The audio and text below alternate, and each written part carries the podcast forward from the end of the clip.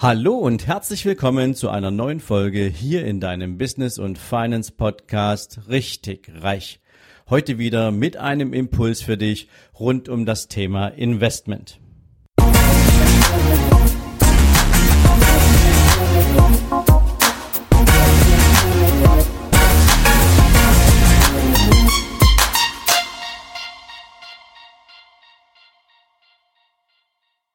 Guten Morgen und herzlich willkommen zu einer neuen Investment-Folge.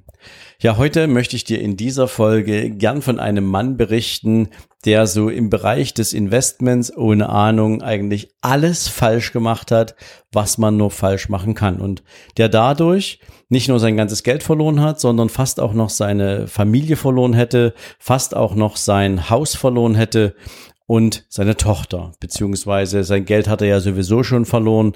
Also eine ziemlich krasse Geschichte, die möchte ich dir nicht vorenthalten. Ich versuche sie wirklich knapp zu halten, weil sie, sie hätte das Potenzial, ein richtiges Buch draus zu schreiben.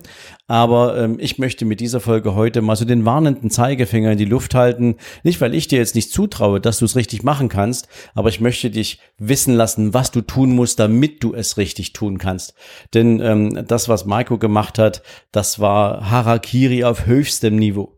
Also, Marco hat ähm, 2014 hat der sozusagen als 35-jähriger Abteilungsleiter in einem großen DAX-Konzern gearbeitet. Er war schon in der Vorbereitung auf die nächste Karrierestufe. Alles lief wirklich wunderbar. Er hat ein sechsstelliges Jahreseinkommen gehabt, eine tolle Frau, die er gerade geheiratet hatte. Seine Tochter war auf dem Weg. Und naja, seine Frau wollte einfach nur gern mit seiner Tochter nach der Geburt ein bisschen länger daheim bleiben, als das so üblich ist. Also ich glaube, die sprachen da so über zwei, drei Jahre, die sie gern daheim bleiben wollte. Naja, und Marco kam auf die Idee, er hatte ungefähr 100.000 Euro auf dem Depot oder auf dem Konto besser gesagt, dass man das Geld ja praktisch investieren könnte. Und wenn es gute Gewinne abwirft, dann ist auch genügend Kapital da, um über diese Zeit zu kommen. Denn sie hatten sich auch ein Häuschen gekauft. Das Häuschen war natürlich nicht abbezahlt. Da hatte Marco dann natürlich die klare Vorstellung, dass sein Einkommen jetzt dafür da ist, wenn das Kind da ist, dann sozusagen auch das Haus zu bezahlen. Naja, lange Rede, kurzer Sinn. Marco hat die Entscheidung getroffen und hat gesagt, okay, Schatz, ich bin völlig dafür, bin völlig mit dir einverstanden. Wir machen das. Du kannst drei Jahre zu Hause bleiben. Ich kümmere mich ums Einkommen. Alles wunderbar.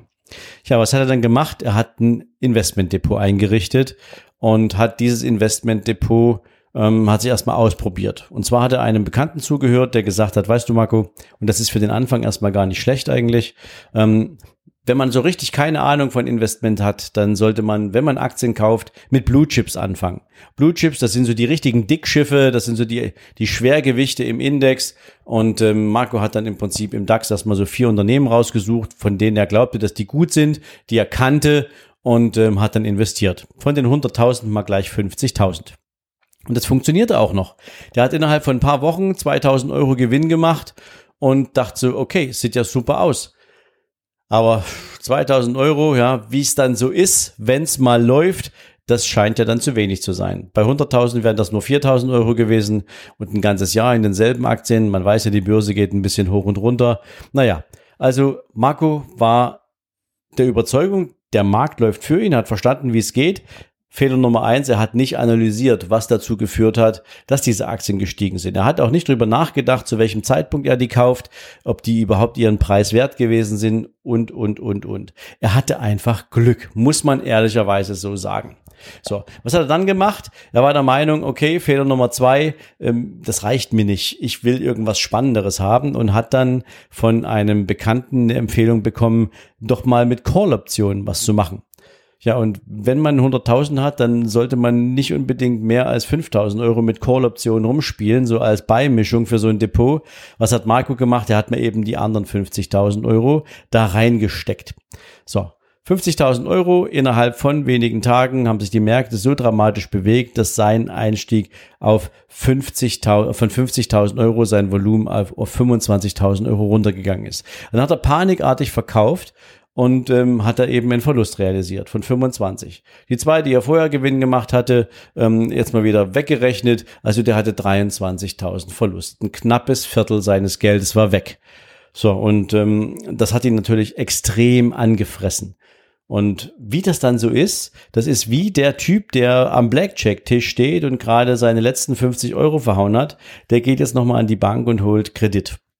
Er hatte natürlich noch Kapital, wollte aber im Prinzip einfach mit einem Geschäft möglichst den Verlust wieder rausholen. Und hat in einem Forum dann diese Frage gestellt, was müsste ich jetzt eigentlich tun, wenn ich einen Verlust aus Call-Optionen wieder in Ordnung bringen will? Und irgend so ein versprengter Typ hat dann tatsächlich da reingeschrieben, naja, erstens musst du mindestens den doppelten Einsatz bringen und zweitens macht das mit Call-Optionen gar nicht so viel Spaß. Ein höheres Potenzial auf Gewinn hast du, wenn du mit sogenannten Knockout-Optionen arbeitest.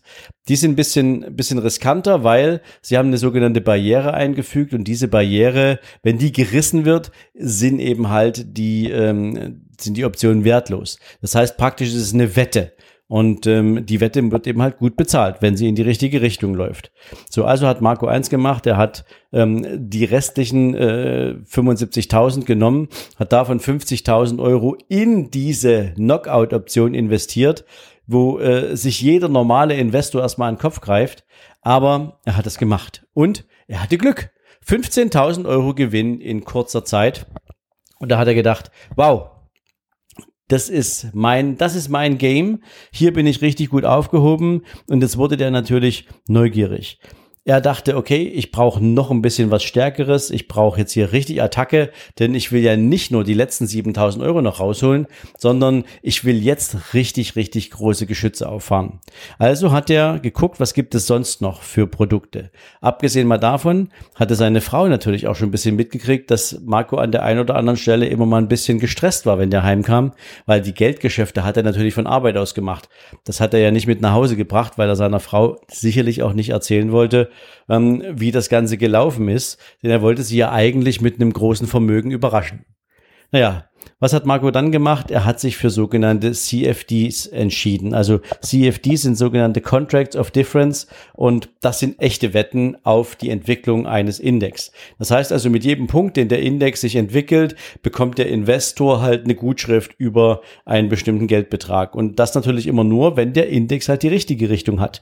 Und am Anfang lief das erst gut. Der Trend hat gepasst und Marco sagt so, okay, wow, ähm, das ist die richtige Alternative. Ich habe jetzt hier so die Formel für Reichtum gefunden und war der Meinung, okay, daraus mal eine Formel zu bauen, wie man das in die Zukunft hochrechnen kann.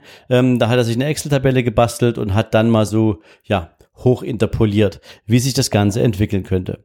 Und das alles natürlich ein bisschen getrieben von einerseits der Überzeugung, dass er jetzt endlich das richtige Investment hat und zweitens von der Gier, dass es jetzt erst richtig losgeht.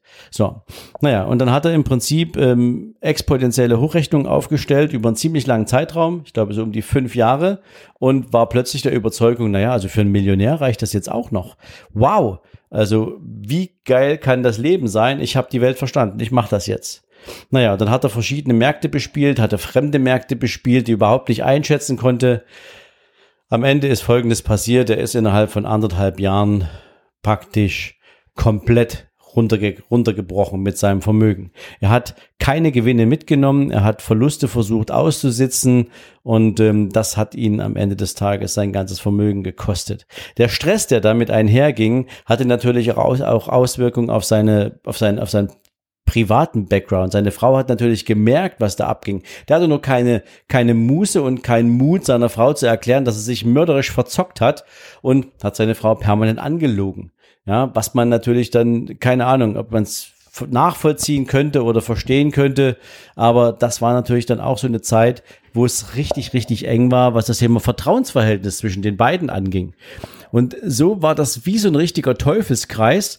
Und ähm, am Ende blieben Marco irgendwie noch 1250 Euro von seinen 100.000 und ähm, dann hat er alles gelassen. Dann ab dem Moment war für ihn klar, ähm, erstens, ich habe kein Vermögen mehr, um überhaupt irgendwie zu zocken. Und zweitens, ich wüsste jetzt gar nicht mehr, womit ich anfangen soll, was ich tun soll. Ich vertraue mir und meinen finanziellen Entscheidungen schon längst nicht mehr.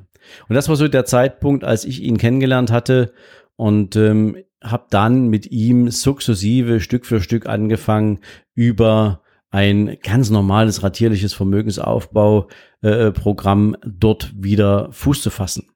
Und Heute kämpft er immer noch drum, also er ist noch weit davon entfernt, diese Vermögenswerte zu besitzen, die er mal hatte, aber zumindestens geht er wieder in die richtige Richtung. Und ähm, das ist etwas, wo ich persönlich sage, hätte man diese Erfahrung nicht vermeiden können, hätte man nicht wirklich verzichten können auf so einen brutalen Verlust, denn diese 100.000 Euro, die er da versenkt hat, dafür hat er viele, viele Jahre gespart. Das hat er im Prinzip ja auch hat was mit Entbehrung zu tun. Also den Wert des eigenen Vermögens zu schätzen, ist ja auch stark daran gekoppelt, dich daran zu erinnern, was hat dich das gekostet, das Vermögen aufzubauen. Ja, und insofern war das eine Erfahrung, wo ich sage, die muss man echt nicht haben. Aber für sie, für, für mich ist diese Erfahrung eine, nennen wir es mal, eine, ein, ein warnendes Beispiel für jeden, der glaubt, mit ein bisschen angelesenem Halbwissen, kann man heute die Welt dominieren? Kann man heute in Investments große Gewinne machen? Das ist definitiv nicht so. Du musst schon genau wissen, was du tust. Und deswegen wollte ich dir heute unbedingt davon erzählen. Und wenn du natürlich wissen willst, wie man auch richtig investiert, auf welche Kennziffern es ankommt, was du eigentlich brauchst, um dir einen Plan zu machen, wie man eine Aktiengesellschaft mal so als Kaufobjekt bewertet, denn Du kaufst ja nie eine Aktie. Du kaufst ja praktisch einen Anteil an einem funktionierenden Unternehmen, an dessen Wertschöpfung. Also musst du dir ein Unternehmen ja auch so angucken, als würdest du das ganze Unternehmen kaufen und nicht eine Aktie, ein Stück Papier. Ja, wie man, wie macht man das? Worauf schaut man da? Was sind denn beispielsweise auch alternative Investmentstrategien, beziehungsweise was sind Produkte, mit denen man ein Portfolio absichern kann? Wenn ja, warum nutzt man diese Produkte und wie baut man sie ein? All diese ganzen Dinge, die lernst du auf dem Investing-Seminar, was wir für das Ende des Jahres planen. Also wenn das für dich spannend und interessant ist, dann komm natürlich gern auf meine Seite sven-lorenz.com slash Seminare-2020. Da kannst du dich schon dafür registrieren und wir geben dir natürlich sehr schnell eine Information, sobald wir dir sagen können, wann wird es konkret sein und natürlich auch, was ist die Investition in dieses Seminar und mit welchen Inhalten darfst du rechnen. Das ist noch nicht final, aber das, was ich dir jetzt schon gerade gesagt habe, wird ganz sicher auch ein zentraler Bestandteil dieses Seminares sein. Ich wünsche dir jetzt auf jeden Fall einen großartigen Tag. Ich wünsche dir viel Erfolg und ja, lass dir mal die Geschichte von Marco auf der Zunge zergehen und ich hoffe natürlich für dich, dass du weit weg bist von solchen Fehlentscheidungen und wenn du investieren willst, dir lieber gutes Know-how organisierst, damit du danach alles richtig machst. In diesem Sinne wünsche ich dir einen großartigen Tag. Ich hatte es schon gesagt und wir hören uns die nächsten Tage wieder. Bis dahin, ciao, ciao.